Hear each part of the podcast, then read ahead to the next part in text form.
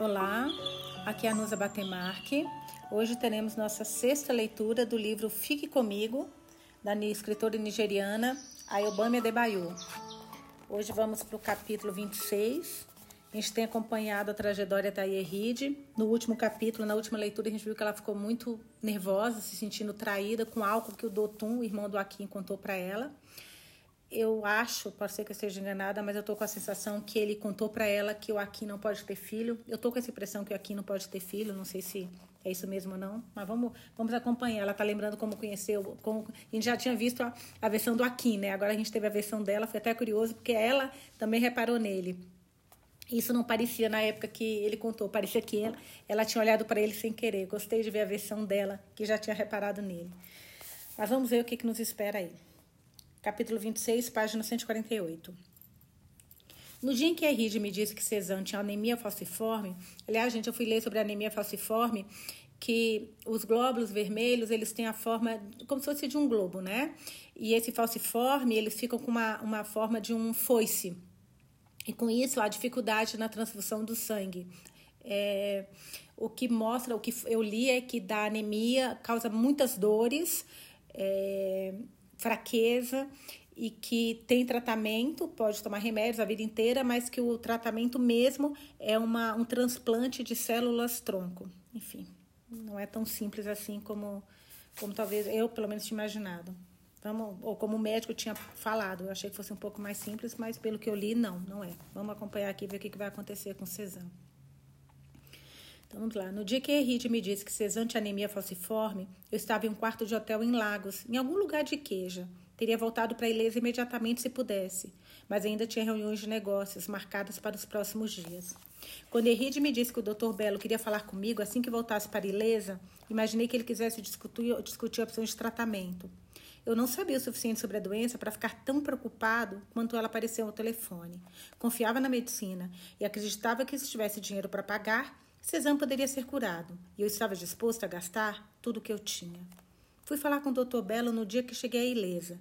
Nem mesmo passei em casa primeiro. Fui direto ao hospital assim que entrei na cidade. Quando cheguei ao consultório, ele estava voltando da enfermaria. Não se lembra de mim? perguntou ele ao abrir a porta. Tentei me lembrar de onde nos conhecíamos, mas não consegui. Não, respondi, entrando no consultório e me sentando na cadeira que ele indicou. Ele tirou o jaleco e o pendurou na parte de trás de uma cadeira. No ano passado, fui ao seu banco para fazer um empréstimo. O senhor me ajudou muito, disse ele. Tem certeza de que não se lembra? Não, sinto muito, falei. Ele dobrou as mangas da camisa. Sem problema, sem problema. Sua esposa me disse que o senhor estava em Lagos. Como foi a viagem? Foi muito boa, obrigada. Obrigado por perguntar. Ele respirou fundo.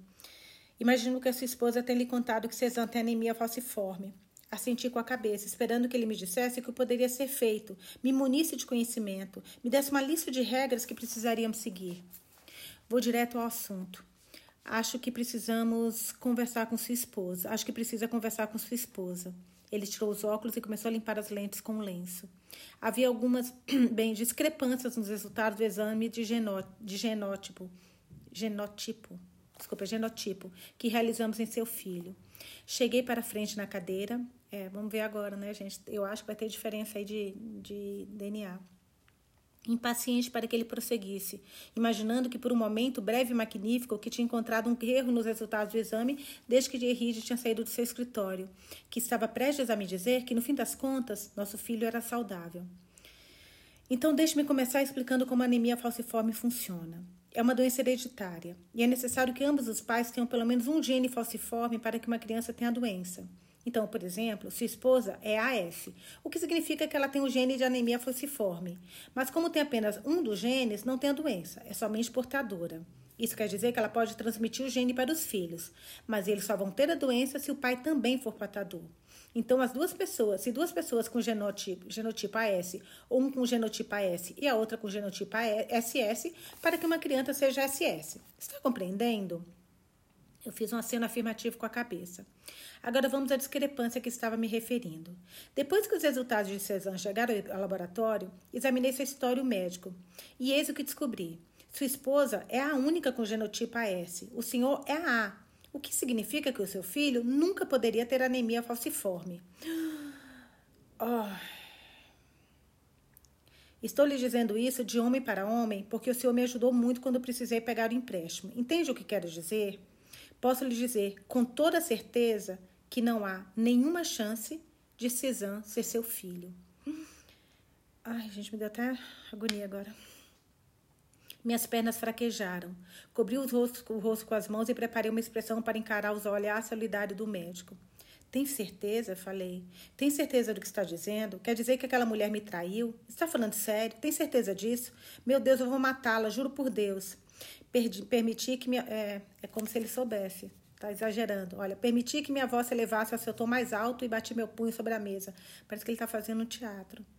Calma, o senhor precisa lidar com isso como um homem. Por favor, acalme-se. Seja homem, senhor, seja homem.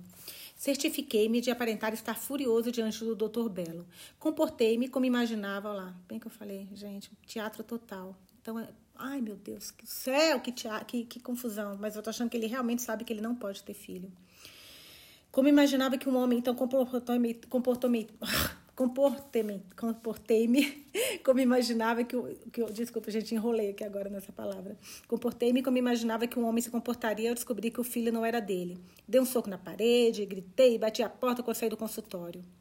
Mas eu sabia que Cisé era meu filho. Eu o amava, fazia planos para seu futuro, tinha comprado ações em seu nome, pensava com frequência no dia que compraria para ele sua primeira garrafa de cerveja. Mal podia eh, esperar para ensiná-lo a jogar ping-pong no clube. Sabia que era eu quem faria todas essas coisas, ninguém mais. Há coisas que os testes científicos não podem mostrar, como o fato de que a paternidade é mais do que uma simples doação de esperma. Eu sabia que César era meu filho. Nenhum resultado de exame poderia mudar isso. Ai. Meu Deus. Olha isso. Além disso, eu já sabia que Dotum era o doador de esperma. Era assim que eu pensava no que ele tinha feito por mim, doação de esperma. Eu sabia que Dotum nunca ia alegar seu pai de Cezanne, motivo pelo qual recorri a ele, quando por fim aceitei o fato de que precisava que outra pessoa engravidasse minha esposa. Irmão Mi, o que está dizendo? Disse Dotum depois que expliquei meu plano. plano. Você precisa passar um final de semana conosco. Ela está ovulando no próximo fim de semana. E Ride, ela concordou com isso que está dizendo? Ele parecia prestes a vomitar no tapete verde da sala de estar. Sim. A verdade é que eu não tinha discutido nada daquilo com o Eride. Queria apenas que ele concordasse com o plano para eu poder ir para a cama e esquecer aquela conversa. Ele se levantou. Gente do céu, meu Deus do céu. Foi ficar de pé junto a uma janela, olhando para a noite escura, sem estrelas nem luzes na rua. Eu não conseguia ver seu rosto claramente. A vela que estava na mesa do centro se consumia rapidamente. Irmão Aquim, com todo respeito, mas o que você está dizendo é uma loucura. E se. Não, não posso, não posso fazer isso. Não vou, é errado. Ele se virou para me encarar quando disse aquilo, cortando o ar com as mãos como se fazia quando ficava como fazia quando ficava agitado. Tive vontade de rir. Dotum. Errado? Que diabo? Ele já tinha namorado mãe e filha ao mesmo tempo. Tinha um monte de namoradas fora do casamento. Uma delas era inclusive colega de trabalho da sua pobre esposa. E vinha me dizer que era algo errado? Veja bem, não estou pedindo para você estuprá-la. Só uma vez. Deixa grávida e pronto. É, mas não foi só uma vez, né? Já lhe contei sobre o meu problema. Você quer que eu implore? É uma abominação. Ela é sua irmã. Merda. Sou mulher, você quer que eu durma com a mulher do meu irmão? A mulher do meu irmão mais velho. Não, não posso, não posso. Tem que ter outro jeito. Doutor, você é a única pessoa a quem posso recorrer. É o único irmão que eu tenho. Quer que eu peça um estranho? Ele socou várias, superfí várias superfícies. A coxa, a parede, a tela da televisão. Seu rompante de consciência me surpreendeu. Não que eu esperasse que ele fosse aceitar a ideia com entusiasmo, mas de alguma forma não tinha pensado, nunca tinha pensado que ele ficaria tão transtornado, com tanto receio. Mas de quê? Ele não era Dotum? Digamos que ela fique grávida. Você não vai querer outro filho? Se planejarmos tudo bem, bastará um fim de semana para cada criança. Se tudo correr como deve, três crianças serão suficientes. Nossa Senhora! Ele me olhou nos olhos, examinando meu rosto e se deixou cair em uma poltrona. Você pensou mesmo nisso? Vem pensando nisso há muito tempo. Sua voz me acusava de muita coisa. Estou fazendo isso por ela. Mesmo assim, não posso. Talvez um estranho seja melhor. Por que contei a ele toda a história? Talvez uma parte de mim soubesse que o sofrimento de Henrique poderia comovê-lo. Eu tinha intuído nos abraços e olhares que demoravam demais que, se meu irmão tivesse conhecido primeiro, a história poderia ter sido diferente. Talvez porque eu soubesse já naquela época que o que Dotun temia, que não admitia nem para si mesmo, era que como era que com Ieride nunca seria apenas sexo para ele, porque uma parte dele sempre a desejara. Contei a ele sobre o bebê milagroso, a ligação do hospital, a enfermeira do curso pré-natal, implorando para que eu fosse buscar minha esposa. Contei a ele sobre o dia em que fui até o local das aulas. Descrevi a mágoa nos olhos de Eride enquanto eu tirava de lá, como se ela agarrava um poste de como ela se agarrara a um poste de metal no corredor do hospital, sem soltá-lo nem mesmo para vestir novamente a saia, que se desamarrou quando tentei tirá-la de lá. Falei sobre isso até que ele a visse vestindo apenas a blusa de ancara e a calcinha de renda, o tecido a seus pés, como a pele descartada de uma serpente. Contei a ele como ela permaneceu assim até a aula de pré-natal acabar e as mulheres grávidas irem para suas casas, algumas passando por ela com passos apressados, outra mudando de direção subitamente para tomar outro caminho até ao se aproximar dela. Ela está ficando louca? perguntou ele. Ela começou a se consultar com o psiquiatra. Está bem agora, mas pode acordar amanhã de manhã e dizer que está enjoada. Eu não posso. Ele, ele se levantou e voltou para a janela.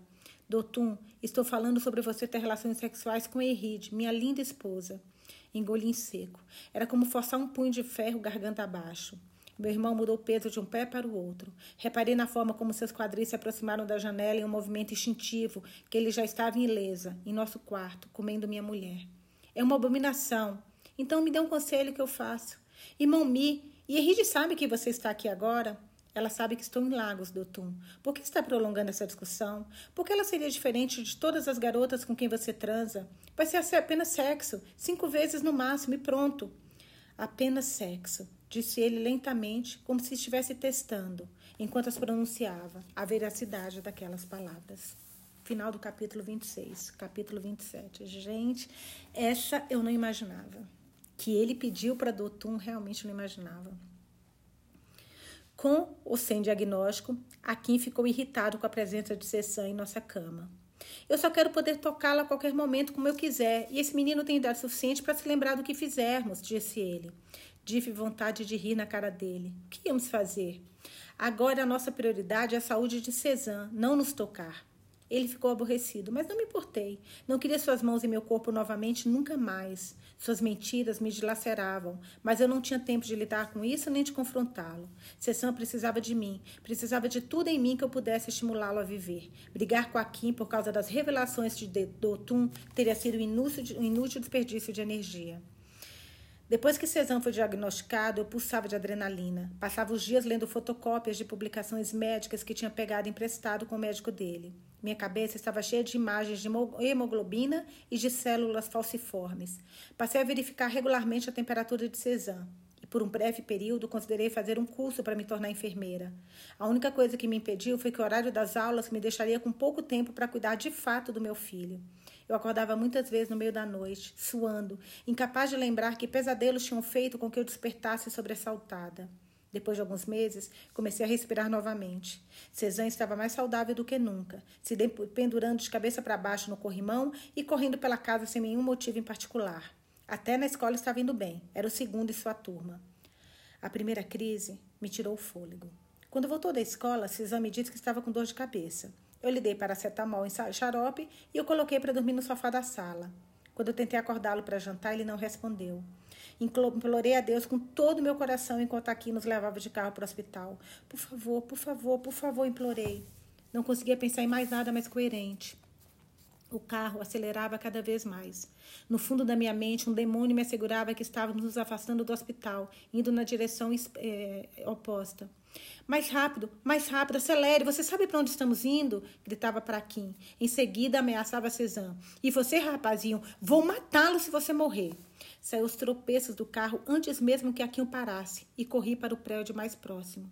Uma enfermeira tirou Cezanne dos meus braços. Eu continuava a segurá-lo, ainda gritando. Solte-o, disse Aquim. Deixei que a enfermeira o levasse. Um funcionário bloqueou nosso caminho quando tentamos segui-la. Gritei ameaças para a mulher sobre a dor que ela, eu lhe causaria eu lhe causaria se alguma coisa acontecesse com meu filho.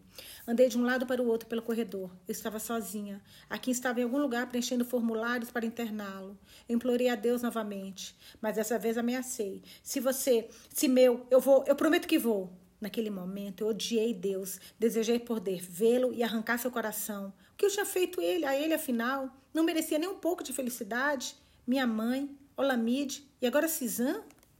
Os dias passaram lentamente. Cada minuto cheio de esperança, cada segundo trêmulo de tragédia. Mumi foi até o hospital e ficou a noite toda ao meu lado. Na manhã seguinte, antes de ir embora, ela me lembrou de que eu tinha que ser forte porque era mãe. Fiquei sentada junto à cama olhando para ele, esperando, procurando pelo menor sinal de que tivesse decidido voltar para mim. Nenhum sinal. Eu tinha medo de tocá-lo, tinha medo de que meu toque o agitasse e o lançasse no desconhecido, longe de mim, para sempre. No terceiro dia, eu estava de joelhos, rezando por ele com palavras murmuradas que só eu podia ouvir. Senumi malo, omumi, junitori, olorum, sanoni, dunutimi, tenha piedade de mim, não vá, por favor, fique comigo. Ia ao banheiro correndo, não comia nem tomava banho. Ele despertou no sexto dia. Gritei para chamar a médica, embora ela estivesse no leito ao lado quando Cezanne acordou. Mamãe fedorenta foram as primeiras palavras que meu filho disse quando recobrou a consciência. Lembro-me delas até hoje. Minha sogra foi nos visitar uma semana depois que Suzanne teve alta. Ela dispensou com gestos cumprimentos Jaquim e balançou a cabeça quando lhe ofereceu uma bebida. Isso é Abicu, disse Mumi assim, Mumi assim que se acomodou em uma poltrona. Desde que fui vê-lo no hospital, tenho pensado sobre a doença desse menino. É apenas uma doença, Mumi. Eles têm um nome para ela e um tratamento. Não é Abicu, disse Akin. Mumi bufou. Eles têm uma cura? Podem curá-lo? Podem tratá-lo, explicou aqui. Eles têm uma cura? Não, está vendo? Você pode balançar a cabeça, mas isso significa que é abicu. Eu já vi muitos quando era jovem. É assim que as coisas são. Veja bem, essas crianças, quando ainda estavam no mundo espiritual, fizeram uma promessa de morrerem jovens. Gente, essa mãe é péssima, meu Deus. Escuta o que estou dizendo. Seus laços com o mundo espiritual são mais fortes do que o astro. Você acha que seus hospitais podem ajudá-lo? Temos que fazer alguma coisa. Akin pôs a mão na testa como se estivesse começando uma enxaqueca. É só uma doença, Mume. Existe tratamento. Não há nada de espiritual nisso. Tudo bem, você frequentou uma escola de brancos e eu não, mas nós já vimos o suficiente desse tipo de escola para saber que educação não é sabedoria. Em muitos casos é apenas estupidez, como se contentar com tratamento quando há uma cura. Mume, está dizendo que eu sou um idiota? Dava para ver que a irritação de Akin estava se transformando em cólera. Mume dirigiu-lhe um olhar que dizia que sua resposta sonora um sim e se virou para mim. Diga-me, Jar, minha filha, o que acha? Devemos simplesmente cruzar os braços e esperar enquanto os médicos tratam que não podem curar? Quando há outro caminho que podemos tomar? Outro caminho, minha filha. Todo mundo sabe que há muitos caminhos que levam ao mercado, mas alguns de vocês se deixam enganar pelos brancos e passaram a acreditar que o caminho deles é o único caminho. Ela fez uma pausa e olhou de cara feia para Kim, que estava olhando fixamente para o teto. Alguns foram estúpidos o suficiente para acreditar nisso sem ao menos investigar por conta própria. Deus tem piedade de todos eles. Pode dizer o que quiser, Mume, disse Akin. Não vamos levar meu filho para nenhum dos seus charlatões. Olhe só para Kim, que não sabe o que é uma gravidez. Veja como ele fala. Minha filha, não ouça o que ele diz. É você quem deve decidir porque sabe como é ficar de joelhos em trabalho de parto. Acha que nossa gente diz apenas que nenhum Deus é como uma mãe? Claro que sim. Ninguém se dá o trabalho de completar o ditado hoje em dia. E a Cezanne, fique de ouvido atentos e escute o provérbio por inteiro. Nenhum Deus é como uma mãe, porque ninguém é capaz de apoiar o próprio filho como uma mãe quando este filho está sofrendo. É você quem vai decidir por seu filho, não aqui, que quer curar bicu com uma seringa. Neste momento, o doutor entrou, cheirando a álcool. Mumi, você por aqui? Cisane tinha se libertado, descendo dos joelhos da avó. Ele puxou a bainha do meu vestido. O que é bicu? É um jogo, respondi. Podemos jogar bicu? Não, é um jogo ruim, expliquei. Dotun estava andando em torno de Mumi cantando rimas infantis. Baba, black sheep, baba, black sheep. Por que meu filho está balindo como uma cabra? perguntou Mumi. Ele está cantando uma música, uma música em inglês, respondeu Akin. Mumi suspirou e balançou a cabeça. Eu sei pular como um sapo. Eu sei pular como um sapo. Dessa vez, Dotun cantou em urubá e Mumi não precisou de intérprete. Aqui, não fique me olhando assim. Faça algo sobre seu irmão. Embora meu marido não tivesse novo, nada de novo a dizer, ele começou a falar e direcionou a conversa para longe da saúde de Cezanne, concentrando-se no desemprego de Dotun e no que ele estava fazendo ou planejando fazer a respeito. Datum, Dotun saltava por nossa sala de estar como uma criança cantando várias rimas infantis. Cisão seguia, cantando junto. Quem está no jardim? Uma menina muito bonita. Posso vê-la? Não, não e não. Dotun parou na minha frente. E meu torpor da embriaguez me puxou para junto de si com uma das mãos e agarrou meu peito com a outra. Tentei me desvencilhar, mas ele continuava me segurando. Aqui o empurrou e Totum desabou em uma poltrona rindo. Ah, abonição, abomina, abominação! gritou Mumi, colocando a mão sobre o lado esquerdo do peito, como se para evitar que seu coração rompesse a pele e saltasse para fora. É o álcool, disse Akin. Minha esposa, por favor, não fique com raiva, disse Mumi. Ela não está com raiva, é o álcool, não é mesmo? me perguntou Akin. O músculo se contraía em sua mandíbula, como se ele estivesse cerrando os dentes. Suas mãos estavam fechadas em punhos, as veias saltadas. Seus olhos continuaram fixos em mim, mesmo que sua mãe estivesse lhe dizendo algo. Ele estava esperando que eu lhe respondesse, que lhe assegurasse que realmente tinha sido apenas o álcool. Eu me sentei em uma poltrona, pensando que ele não tinha o direito de ficar com raiva, não se as coisas que Dotum tinha me dito fossem verdade. Mas eu não tinha energia suficiente para me preocupar muito com o que Akin estava sentindo. A única coisa que importava era Cisã. Não me restava nada além do meu filho. Capítulo 28, página 158. Eu fui buscá-lo na enfermaria da escola franciscana. Uma das enfermeiras de plantão era freira. Ela me acompanhou até o hospital, segurando meus filhos nos braços e sussurrando orações que eu não conhecia. Os únicos versos que reconheci foram os Pai Nosso, foram os do Pai Nosso. Pai Nosso, que estais no céu, santificado seja o vosso nome. Suas palavras logo foram abafadas pelos gemidos do meu filho. Ele se contorcia como se estivesse procurando uma maneira de escapar do próprio corpo. Os gemidos eram cheios de uma dor tão grande, grande demais para um ser tão pequeno. Quando entramos na rua de Wesley Guild, ele já estava rouco. A freira o levou no colo e me seguiu, enquanto eu corria diante dela pelo hospital. A enfermeira de plantão me reconheceu e nos levou imediatamente para um leito. A freira ficou conosco, rezando ao pé da cama. Venha a nós o vosso reino, seja feita a vossa vontade, assim na terra como no céu. O pão nosso de cada dia nos dai hoje. Eu fiquei o mais perto da cama que pude. Queria absorver o som de sua voz, a dor indescritível que ela carregava. Já tinha ouvido aquele som muitas vezes. Tinha se entranhado na minha mente e penetrava nos meus sonhos. Seus olhos estavam fechados e ele estava curvado sobre si mesmo em uma bola que o médico e as enfermeiras tentavam abrir. Ele gemia meu nome. Mamãe, mamãe, Cada som a partido era como um prego cravado em meu coração. Eu queria desesperadamente parar sua dor, de qualquer maneira, mas não podia. E perdoai as nossas ofensas. Senhora Jair, senhora Jair, por favor, segure a mão dele. Cheguei mais perto do leito. Sua mão agarrou a minha com uma força motivada pela dor que esmagou os nós dos meus dedos. Recebi com satisfação a dor em minhas mãos, consciente de que apenas era um ínfimo do que ele estava sentindo.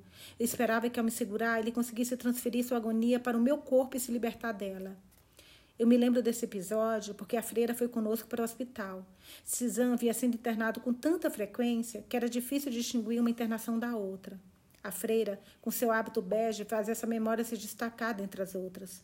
Pouco depois, os médicos pediram que esperássemos do lado de fora e nos juntamos ao grupo de parentes que aguardavam, sentados ou perambulando, companheiros no vale da sombra da morte, à espera de alguém de branco, de alguém de branco que viesse nos revelar nosso destino.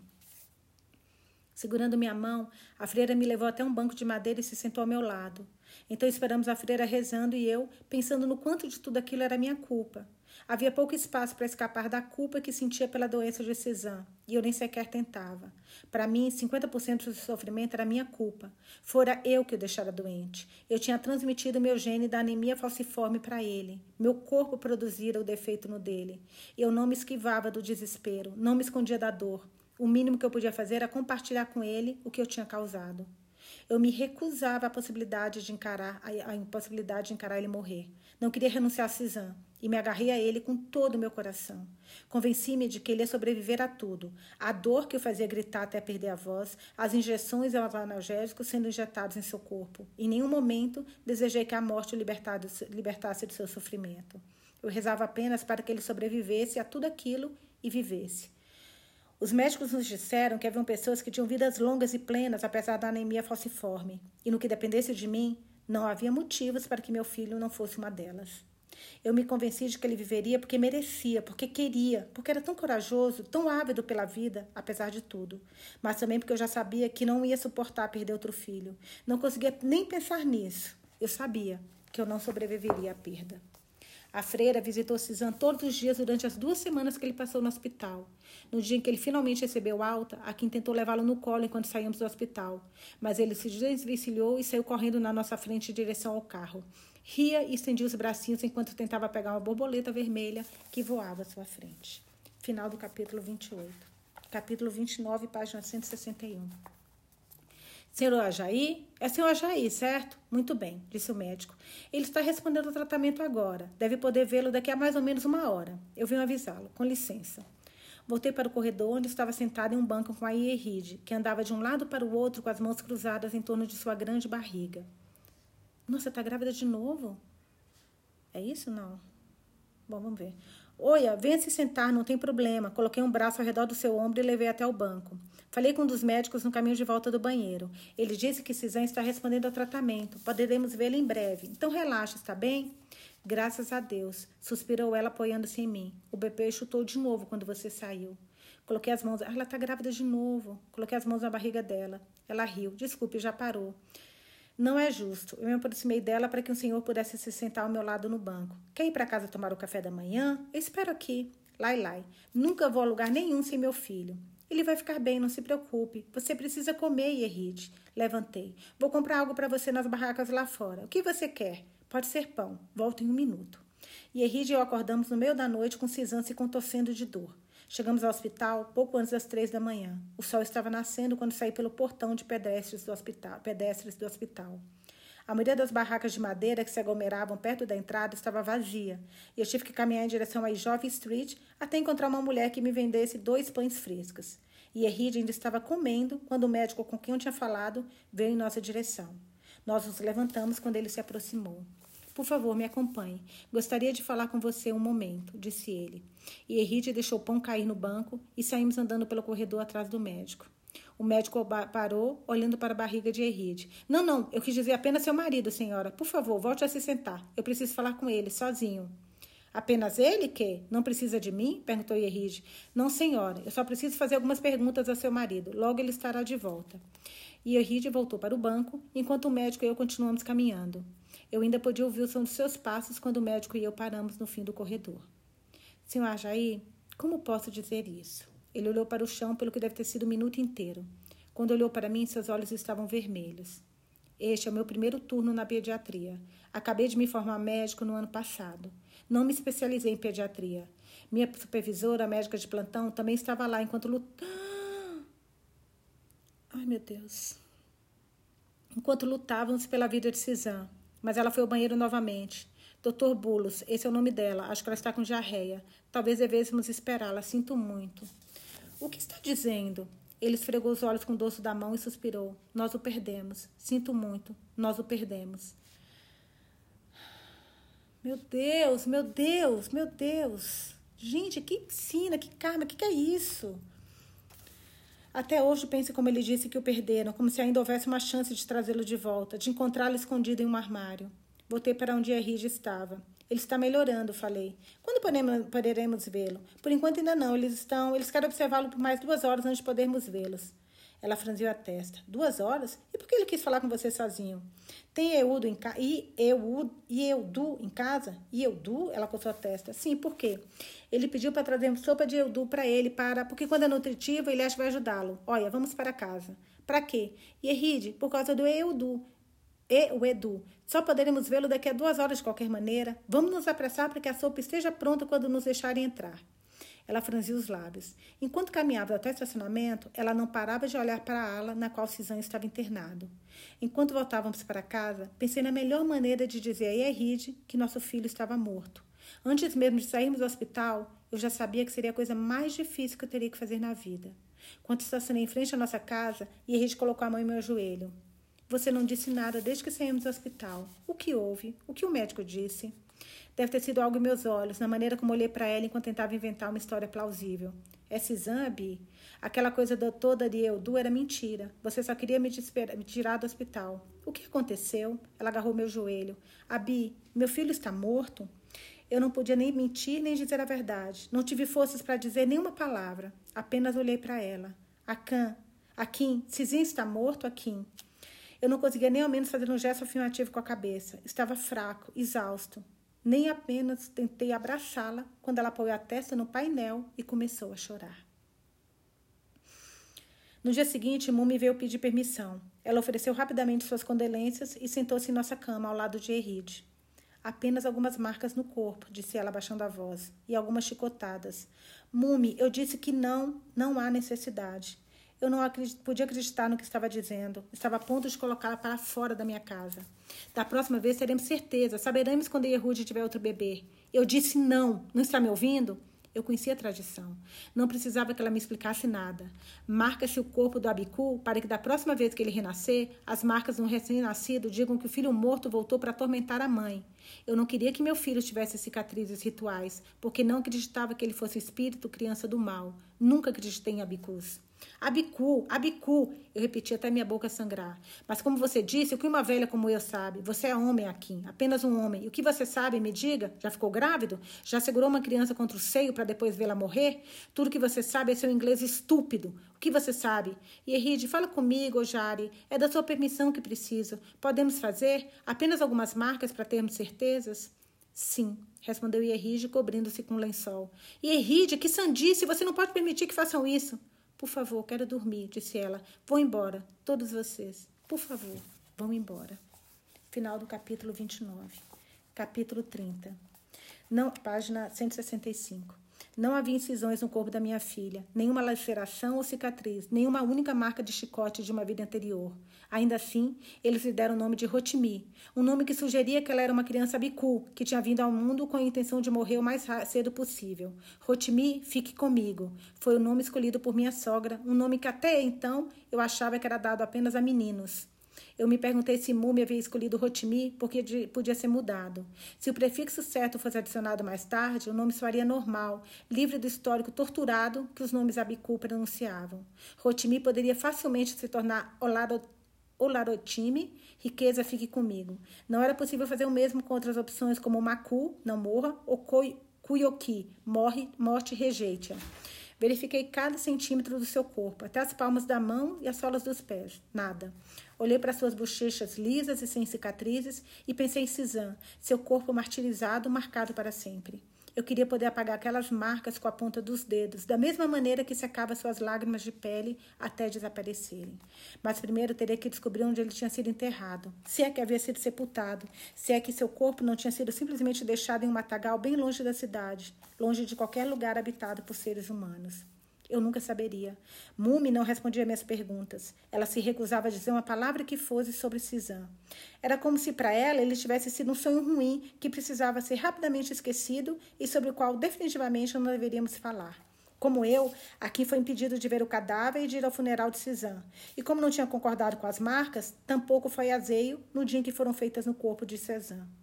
No dia em que Rotimi foi nomeada, em uma cerimônia discreta da qual participaram apenas dez pessoas, Tirei meu colar de ouro pouco antes da cerimônia começar e o enrolei em torno do meu, seu pescoço três vezes para formar um colar de várias voltas. O pingente, um crucifixo, ficou escondido sob seu vestido branco. Esta foi a única coisa que fiz por minha filha naquele dia. Minha sogra se encarregou de dar banho e vestir Rotimi até segurou sua cabeça enquanto eu a amamentava. Mumi se esforçava para ser gentil, mas estava impaciente e irritada comigo. Podia sentir, mesmo se estivesse longe, amamentando meu cisã, ainda tentando mantê-lo vivo, lutando contra todas as figuras desfocadas que me impediam de vê-lo. Mumi também era uma figura desfocada, uma imagem estranha que segurava meu rosto e passava as mãos pela minha face para segurar as lágrimas, para secar as lágrimas. Mas eu não estava chorando, estava apenas sonolenta, ansiosa para me encolher na cama e sonhar com Lamide e Cezanne. Você precisa ser forte por essa criança, disse ela várias vezes até eu cobrir meus ouvidos com as mãos. Ela deixou nossa casa naquele mesmo dia, embora não houvesse outro neto de quem precisasse cuidar. Ela é sua filha, você tem que cuidar dela, você não está morta, disse ela antes de sair para ir ao encontro do, Akin, que esperava no carro. Havia mais coisas que ela gostaria de dizer. Estavam lá na raiva e no desprezo em seu olhar. Nos olhos que me condenavam por ficar tanto tempo de luto, por estar fraca demais. Gente, eu vou. É, hoje, aliás, a gente vai para o terceiro, parte 3 do livro, hein? Estou muito ansiosa por isso. Vamos lá, estou acabando esse capítulo e eu estou vendo aqui que logo mais começa já a parte 3. Ai, meu Deus, vamos ver. É, havia mais coisas que ela gostaria de dizer. Estavam lá na raiva e no desprezo em seu olhar, nos olhos que me condenavam por ficar tanto tempo de luto, por estar fraca demais para ser a mãe de minha filha recém-nascida. Imagina a dor que ela, essa mulher tá, gente, por me agarrar aos mortos. Eu não me importava com o que ela pensava ou com que seus olhos lacrimosos gritavam por mim. No fundo, ela era apenas outra foto borrada, bloqueando minha visão. Fiquei feliz quando ela foi embora. Até Rotimi começar a chorar e eu ter que me levantar da cama para tirá-la do berço. Mumi teria feito isso se tivesse esperado. Teria embalado minha filha até ela parar de chorar enquanto eu sonhava. Eu não sabia o que fazer com aquela menina que não parava de chorar e a quem já implorávamos todos os dias, toda vez que dizíamos seu nome: Rotimi, fique comigo. Enquanto ela mamava em meu peito, eu fechava os olhos, tendo cuidado de não fazer contato visual com ela. Dia sim, dia não, chamava a lavadeira para cuidar de suas coisas. Nossa, que dor que essa mulher tá, gente. Imagina o trauma. Eu não tinha força suficiente para amar o que podia perder novamente, exatamente. Então eu assegurava sem estreitá-la, com pouca esperança, certa de que de alguma forma ela também conseguiria escapar de mim. Deixei que ficasse com o colar de ouro que eu havia colocado nela para a cerimônia do nome, e sempre que saíamos de casa, eu enrolava em seu pescoço, colocando o crucifixo sobre suas roupas, colado à sua pele, como um talismã. Aconteceu uma manhã de segunda-feira, enquanto Rotimi estava dormindo. Ela dormia muito e quase nunca se movia durante o sono. Naquela manhã ela não estava nem muito quente nem muito fria. Sua respiração era suave, mas constante, e às vezes ela ria durante o sono. Terá sido por causa dela que as coisas aconteceram como aconteceram? Porque eu queria ficar no quarto com ela e não poderia descer para o quarto de Dotum? Às vezes acho que se eu estivesse no quarto de Dotum, no andar de baixo, eu teria ouvido o carro parar diante da nossa casa. Talvez eu tivesse me vestido às pressas e saído do quarto dele, mas eu sempre quis que as coisas acontecessem do jeito que aconteceram. Em algum lugar dentro de mim, eu queria que Aquino surpreendesse. Queria olhar nos olhos dele quando isso acontecesse. Queria vê-lo explodir com algum tipo de paixão. E naquela segunda-feira, consegui exatamente o que eu queria. Quando aqui nos flagrou, Dalton e eu, fiquei ao mesmo tempo satisfeita e desapontada. Fiquei desapontada porque, apesar de tudo, ainda me doía ver o sofrimento em seu olhar. Fechei os olhos para reunir forças e ergui os joelhos para ajudar Dalton. E a única coisa em meu foco era meu marido e o que ele estava vendo. As costas curvadas de Dalton, o movimento febril dos seus quadris, o estremecimento e o colapso. Akin ficou parado na porta, silencioso e imóvel, até que Dotum saiu de cima de mim e deu um grito a o irmão no quarto. Então Akin se virou, trancou a porta e colocou a chave no bolso. Tirou o paletó, dobrou e colocou sobre a cama. Então as chamas do inferno transbordaram das margens e se espalharam pelo nosso quarto. Hum. Final do capítulo 30. Vamos agora para parte 3 do livro. Capítulo 31, página 171. Chego à Ilesa pouco antes da meia-noite. Eu e meu motorista vamos de hotel em hotel, porque, ao que parece, todo o país está na cidade nesta sexta-feira. Não encontramos nenhuma vaga até chegarmos a Ieso, a última parte da cidade que eu teria escolhido, porque fica muito perto da casa de seu pai. Mas tenho que dormir em algum lugar e pego o único quarto vaga no Beautiful Gate Guest House. Imploro à recepcionista que permita que Musa durma no sofá, do que parece ter sido um dia, uma, um dia uma sala de estar, mas agora serve de recepção. Estou cansada, mas não consigo dormir. Saio do quarto e vou até a varanda jazente, de onde consigo ver a casa do seu pai, que fica quase em frente, logo após o ponto em que a rua asfaltada mergulha no vale.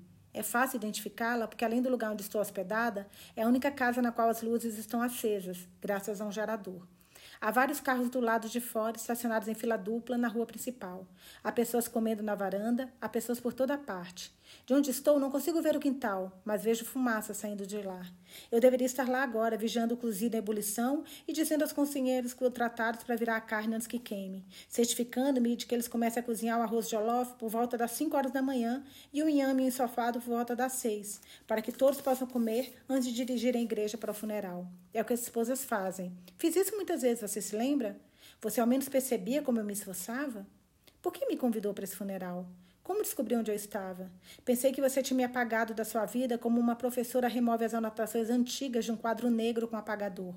Então recebi aquele cartão pelo correio, e as palavras impressas me convidavam, da parte do anfitrião, Anquiele Anjai. Fico observando a casa da sua família na esperança de reconhecer alguém. Pelo menos uma daquelas pessoas que um dia considerei minha família, nesse lugar que um dia foi minha casa. Mas estou muito longe. Consigo ver as pessoas, mas não os rostos, e qualquer um dos homens pode ser você. Ainda tendas do lado de fora. Suponho que sejam da vigília realizada esta noite. Eu não tinha intenção de comparecer, de ouvir você e seus irmãos contarem mentiras cuidadosamente fabricadas sobre seu falecido pai entre um hino e outro. Posso muito bem imaginar as palavras comedidas que você deve ter dito essa noite. As platitudes esperadas de um primogênito. Você deve ter feito um bom trabalho, deve ter levado algumas pessoas às lágrimas. Aqueles que não conheciam seu pai devem ter ficado tentados a chorar copiosamente pelo fato do mundo ter perdido uma joia como ele na tenra idade de 90 anos. Sua mãe, como sempre, deve ter ficado orgulhosa. Como você deve ter falado primeiro, seus irmãos não devem ter ficado à altura de suas habilidades de oratória. Nenhum dos dois seria capaz, mesmo que tivessem um ano para se preparar. Fico na varanda, até as luzes se apagarem na casa do seu pai. Então volto para o quarto e adormeço imediatamente. Acordo antes das seis. O chão está frio. Enquanto caminho até a varanda, calafrios serpenteiam pelas minhas pernas. Na casa do seu pai, parece que ninguém dormiu. Talvez você tenha fechado a casa em Imo e dormido aqui a noite passada. Eu me sento em uma cadeira de plástico e observo. Não tenho pressa de me arrumar porque eu não vou à igreja. O cantor da elegia fúnebre chega por volta das sete com seu pequeno megafone. Ele se posiciona na rua e começa a cantilena, louvando primeiro a nação Ijejá, a qual seu pai pertencia. Aprendi os versos dessa oriki pouco antes de me casar com você. Sua mãe me ensinou todos os versos que conhecia e os memorizei com devoção. Ela me disse para acordá-lo de joelhos pela manhã, cantando os versos em louvor à sua linhagem. Eu preferia abraçar seu corpo e sussurrar as palavras em seu ouvido. Mas você não gostava de ouvir poesia, nem pela manhã, nem em nenhum outro momento. E era Cizan quem apreciava minhas interpretações. Em seguida, o cantor louva a família de sua família, de sua avó paterna. Ainda me dão dor de cabeça essas palavras sobre pessoas que morreram muito antes de nascermos. Quando o canto finalmente chega ao de seu pai, estou com lágrimas nos olhos. Não sei se estou chorando por mim mesma, por você, por seu pai, por todos esses anos que passaram, ou porque o cantor entou os versos tão lindamente. Há uma mulher de pé ao lado dele. As mãos estão erguidas no ar. Posso vê-la chorando, sacudindo o corpo até sua saia cair no chão. Ela não a recolhe. Minhas mãos estão frias quando toco no rosto para secar as lágrimas. Há gemidos altos quando o caixão de seu pai, que parece branco de onde estou, é levado para fora da casa. Os lamentos se intensificam quando os carregadores erguem o gachão e a apoiam nos ombros. As pessoas ficam em duplas ou trios, agarrando-se umas às outras como se tentassem desabar sobre o peso do luto se não se agarrassem a alguém, como se temessem desabar. Uma voz feminina atravessa o barulho e chega até mim. Meu pai, é realmente o fim? Você está nos deixando? Não vai mais acordar? Nem vai ao menos se despedir? Meu pai, meu pai. Os carregadores começam uma marcha em direção ao carro fúnebre. Um trompetista solitário vai em frente, tocando Shall We Gather on the River. O cantor de louvores também continua com seu hino. Majonku Majekolô. O Rundi ganhou Benejori Marro Bonri. A pequena multidão que está reunida na frente da sua casa se dispersa. Muitos entram nos carros estacionados que começam a se mover devagar, formando um comboio atrás do carro fúnebre. O primeiro a ganhar velocidade é uma picape com um homem pendurado na janela segurando uma câmera de vídeo sobre o ombro. O carro fúnebre segue, a sirene anunciando a partida final do seu pai, do bairro onde passou a maior parte da vida adulta. Ele nunca mais voltará para cá. Depois da missa, será enterrado no cemitério da igreja em Jovi. Vários carros reluzentes seguem o cortejo fúnebre. Chips e SUVs de seus filhos e parentes próximos. Espero até o último carro ter saído antes de voltar para o meu quarto. Visto minhas roupas mais ou menos no momento em que você deve estar de pé ao lado da cofa recém-cavada do seu pai, cercado por sua família e pelos sacerdotes. Você será o primeiro dos filhos a lançar um punhado de terra no túmulo do seu pai. Os lamentos vão recomeçar. E enquanto todos observam os coveiros começarem a encher a cova da terra, até os homens ficarão com lágrimas nos olhos. Casais que não se falam há semanas se darão as mãos. No funeral do meu pai, eu estava chocada demais para chorar. Mas você ficou com lágrimas nos olhos, mesmo que não tenha deixado nenhuma delas rolar. Segurei sua mão enquanto você fungava e piscava várias vezes. Aqui, quem vai segurar sua mão hoje se você chorar em silêncio? Final do capítulo 31 capítulo 32, página 174. Na primeira vez que Dotum fez sexo com a minha mulher, fiquei de pé diante da porta do quarto e chorei. Foi um sábado. Fume tinha ido visitar parentes ou algo do gênero. Eu deveria estar no clube. Eu achava que seria capaz de jogar tênis ou beber uma cerveja enquanto meu irmão tentava engravidar e erride. Tinha planejado tudo da maneira que, quando voltasse para casa, o Doutor já teria deixado o nosso quarto. E Erride teria vestido suas roupas e eu poderia agir como se não soubesse o que tinha acontecido. Esse capítulo é de 1992 em diante, tá, gente? Mas a caminho do clube, dei meia volta com o carro e voltei para casa. Tinha esperança de encontrá-los na sala de estar assistindo a algo da televisão, sentados de lados opostos. Pensava que talvez Erride não fosse tão vulnerável quanto eu imaginava, que talvez Doutor não fosse tão persuasivo quanto eu acreditava, e que eu teria a chance de dizer ao meu irmão que havia mudado de ideia. Não tinha certeza sobre meu plano. Não conseguia mais suportar a ideia dele colocando as mãos na minha mulher. Não havia ninguém na sala de estar. Eu poderia ter dado meia volta quando cheguei à porta do nosso quarto, quando ficou óbvio que era tarde demais para interromper o que eu tinha começado. Eu deveria ter descido as escadas e saído de casa novamente, mas descobri não que não conseguia me mover. Era como se meu corpo estivesse de repente sem ossos, prestes a desabar. Então agarrei a maçaneta de aço inoxidável com ambas as mãos, pressionando a testa contra a batente da porta. Lágrimas começaram a rolar pelo meu rosto enquanto eu imaginava o que estava acontecendo do outro lado da porta. Até aquele dia, todas as lágrimas que eu derramara depois de adulto tinham sido podas por Yerride. A primeira vez, quando ela foi me perguntou se achava que ela tinha sido a responsável pela morte da mãe. Tenho certeza que ela estaria viva se eu não tivesse me concebido, disse ela, enrolando uma trança em torno do dedo indicador. Eu não sabia o que dizer, mas meu corpo respondeu ao completo desespero em seus olhos, com ardência de lágrimas nos meus. Ela piscou e o desespero desapareceu simples assim. Então sorriu e me impediu para esquecer o que havia acabado, havia acabado de dizer. Claro que não foi minha culpa. Culpa, não fui eu que criei minha cabeça, acrescentou soltando a trança. Ela mudou de assunto enquanto eu esfregava meus olhos com o dorso das mãos. Não percebeu minhas lágrimas e eu senti como se tivesse acabado de testemunhar uma discussão que ela estava tendo consigo mesma. Percebi que ela não tinha olhado nos meus olhos na esperança de que eu lhe desse respostas. E Eride tinha olhado na minha direção apenas porque eu estava lá. Duas semanas depois, o pai dela morreu. Diante do seu túmulo, fiquei chocado ao perceber que suas madraças mudaram de lugar para que garantir que Guierride não tivesse nenhum membro da família ao seu lado. Todos passavam de um lado para o outro do túmulo, de modo que Guierride e eu ficamos sozinhos, como intrusos. Quando a cutuquei e falei para irmos para junto dos seus irmãos e madraças, ela sorriu e me disse que eles tinham mudado de lugar por causa dela, e que se fôssemos para junto deles, simplesmente mudariam de lado de novo. E Eride já havia mencionado, gente, essa menina tem uma sina na vida, eu estou muito triste por ela, muito triste por ela. Nossa. E Eride já havia mencionado que suas madraças sentiam prazer em excluí-la, mas até aquele dia do enterro não tinha pensado sobre muito sobre como deveria ter sido para ela crescer em uma família na qual seu único aliado era o, pai. Seu pai, o homem que lhe dissera mais de uma vez que o amor da sua vida poderia ter vivido para sempre se a cabeça de Erige fosse menor quando ela nasceu, pequeno o suficiente para que sua mãe pudesse colocá-la no mundo sem perder muito sangue. As lágrimas que consegui conter no funeral não eram pelo pai de Eride. Eu o encontrei apenas uma vez antes dele morrer. As lágrimas que borraram minha visão eram pela menina solitária, que se tornou uma mulher cuja mão eu segurei quando ela se inclinou para jogar um punhado de terra sobre o caixão do pai. Muito antes de falar com ele, eu sabia que Dotun ia concordar em fazer sexo com a minha mulher. Eu já vinha me preparando, dando como certo que quando acontecesse, a única coisa que eu sentiria seria compaixão por Ieride. Na presença do meu irmão, ela tentava agir como uma boa cunhada, mas eu sabia que ela o desprezava e considerava sua mulher uma pobre coitada por ter se casado com ele. Uma vez ela deixou escapar que não conseguia acreditar que éramos irmãos. Não explicou o que quis dizer com aquilo, mas eu sabia que ela estava querendo dizer que eu era Jekyll e ele era Hyde.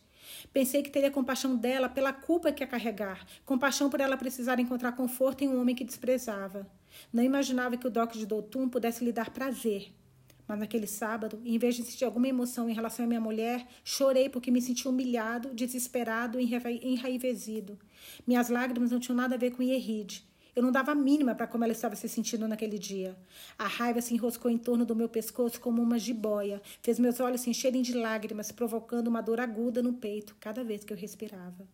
As lágrimas já tinham desaparecido quando Doutor saiu do quarto, sem camisas, com sem camisa com gotas de suor ao redor das clavículas, como um colar que se dissolvera. Tudo que me restava era aquela raiva que me sufocava. Ela está no banheiro, disse ele enquanto fechava a porta. Você estava, disse que estava indo para o clube, irmão Mi. Você está bem? Então me virei, desci as escadas e saí do carro antes que Henrique percebesse que eu tinha voltado.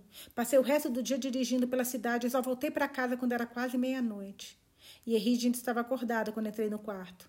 Lembro-me de ter pensado, quando ela veio até mim e me abraçou, que pela primeira vez tive vontade de fazer mal a ela, de fazê-la sentir dor. Minhas mãos tremiam quando acariciei seu cabelo. Sempre senti que não a merecia. E naquele dia, quando abri as janelas do quarto para deixar entrar um pouco de ar fresco, soube que nunca me tornaria o tipo de homem capaz de merecê-la. Na noite seguinte, o doutor procurou Erride novamente, conforme planejado. Eu fui para o Ijejá Sports Club e tentei comer uma sopa picante de bagre. Quando voltei para casa, encontrei Eride encolhida na cama, chorando, enquanto dizia algo que eu não conseguia compreender. Tirei a camisa e a camiseta que usava por baixo e a abracei enquanto ela chorava e falava sobre como tinha certeza de que estava grávida da primeira vez. Eu senti o bebê chutar, disse. E apesar de enquanto beijava seu rosto, não consegui pensar em nada, a não ser no fato de que Dotun estivera com ela naquela mesma cama algumas horas antes. Consegui ainda assim tranquilizá-lo e dizer-lhe que era apenas questão de tempo até que engravidasse de verdade. Isso foi o que bastou para termos Olamide, um fim de semana. O plano era ter quatro filhos, dois meninos, duas meninas, uma vez a cada dois anos. Doutum passaria um final de semana conosco, engravidaria minha mulher e voltaria para Lagos. Eu sempre imaginei que eu fosse instigador, quem decidia quando era a hora deles irem para o quarto e fazerem bebês. Depois que Eurídia ficou grávida de Rotimi, decidi que seria cruel demais trazer outra criança no mundo para quando havia a possibilidade de que ele ou ela tivesse que enfrentar o mesmo tipo de dor que Cezanne. Eu disse a Dotum que nosso acordo tinha terminado e nunca imaginei que um dia voltaria para casa e o encontraria penetrando minha esposa sem a minha permissão. Quando surpreendi os dois, a raiva que havia ficado enrolada em torno do meu pescoço desde aquele primeiro sábado despertou de novo, apertando com força. Meus olhos encontraram Gerrige e senti vergonha. Os olhos que antes me olhavam como se eu fosse tudo o que ela possuía no mundo, agora me encaravam com desprezo. Olhavam para mim como se eu fosse um inseto que ela desejava esmagar. Ela não fez nenhum movimento para parar Dotum, apenas virou a cabeça. Percebi que, apesar de eu achar que meu irmão trocaríamos de lugar de vez em quando, a verdade era que desde aquele primeiro sábado ele tinha ocupado espaços dos quais eu nunca tinha sequer me aproximado. Esperei até que Dotum saísse dela e me visse. Ele pulou da cama. Tirei meu paletó sem pressa, dobrei-o, coloquei sobre a cama. Não havia nenhuma arma ao meu alcance, nenhum pilão, nenhuma faca afiada à mão. Fui até Dotum, armado com as únicas armas de que realmente precisava: minha fúria e meus punhos cerrados. Irmão aqui, espere, espere. Irmão aqui, não deixe o diabo usá-lo. Egombim, por favor, não seja. Espere o instrumento do diabo, gritou Dotum, cobrindo o rosto com um lençol. Comecei a rir e o som saiu com dificuldade, arranhando minha garganta. Instrumento do diabo? Eu, seu desgraçado! Desferi socos em sua boca, seu nariz, seus olhos. Senti a pele se romper. Ouvi seus ossos se fraturarem e vi o sangue escorrer do seu nariz. A cada soco que desferia no rosto de Dotum, o latejar em minha cabeça se intensificava. Ele desviou de mim até tropeçar no lençol que usava para se cobrir. Então caiu e bateu a cabeça na mesa de cabeceira de Henri de Tombar, derrubando o abajur. Ele caiu de costas e o lençol se desenrolou do seu corpo. Eu me ajoelhei sobre sua barriga nua e golpeei seu pescoço, seu peito, as mãos com as quais tentava se defender. Havia sangue em minhas mãos, seu sangue, meu sangue. O sangue escorreu para o tapete, espalhando-se uma mancha semelhante ao mapa, que nunca mais seria removida. Eu confiei em você. Saí de cima dele e chutei seu peito até a pele abaixo do seu mamilo sangrar. Ele tossiu sangue no carpete, sangue e um dente que brilhou na pequena poça vermelha. Tentou dizer algo em seguida, tossiu e cuspiu mais sangue. O pênis, ainda úmido e mole entre suas pernas, me colarizava. Pensei onde ele estava havia pouco, e uma vida inteira de raiva ferveu em minha cabeça. As imagens dele com Erige, contra as quais passei minhas horas de vigília lutando durante anos, imagens que me faziam afundar em pesadelos cada vez que minha cabeça repousava sobre o travesseiro, escaparam da gaiola de negação que eu havia construído por elas. Eu me ajoelhei entre as pernas apertas de Dotum, agarrei seu pênis mole e o torci. Seu grito teria me deixado surdo se eu tivesse ouvido, mas o som da minha mente abafava todo o resto. Senti mãos em meus ombros, puxando-me para trás. Eu continuava torcendo, torcendo. Pelo amor de Deus, Akin, não mate, por favor. E Eride estava de joelhos ao meu lado, ainda nua. Eu tirei as mãos de Dotum. Cale a boca, sua vagabunda. Eu, Akin? Eu? Uma vagabunda? Um cachorro comerá sua boca por ter dito isso. Sua voz estava carregada de raiva, não de súplica. Peguei o abajur caído e arranquei do fio da tomada que você vai fazer? A voz de Henri era estridente de pânico. Aqui, aqui! Ergui o abajur com ambas as mãos. E Henrique colocou as mãos ao redor do meu peito e tentou me afastar de Dotum. Aqui, aqui, Nelly, eu imploro, aqui, Nelly, eu imploro em nome de Deus, não permita que o diabo use. Dotum tentou se sentar, cobrindo os olhos com as mãos. Eu acertei no queixo com a baju, derrubando no chão. E Eride disse alguma coisa, mas eu ouvi apenas o latejar na minha cabeça, o som do vidro se partindo. Golpeei sua cabeça com a baju, quebrando os painéis de vidro da cúpula e as lâmpadas contra seu couro cabeludo até deixá-lo inconsciente. Eu me levantei, apertando o que restava da abajur contra o peito. Você matou seu irmão, sussurrou Erige atrás de mim. Você matou o filho da sua própria mãe. Eu esperava que ela estivesse certa. Final do capítulo 32. É, amanhã a gente volta na leitura. Eu acredito que nós vamos acabar. Acho que tem mais uma, gente, ou duas leituras no máximo. acredito que amanhã a gente consiga acabar esse livro. Talvez eu tenha que fazer uma leitura de uma hora e talvez eu faça amanhã também mais uma, a última, é, de uma meia hora para conseguir acabar. Meu Deus, gente, que livro maravilhoso, maravilhoso. Tô encantada. Espero que vocês também. Beijos e até amanhã.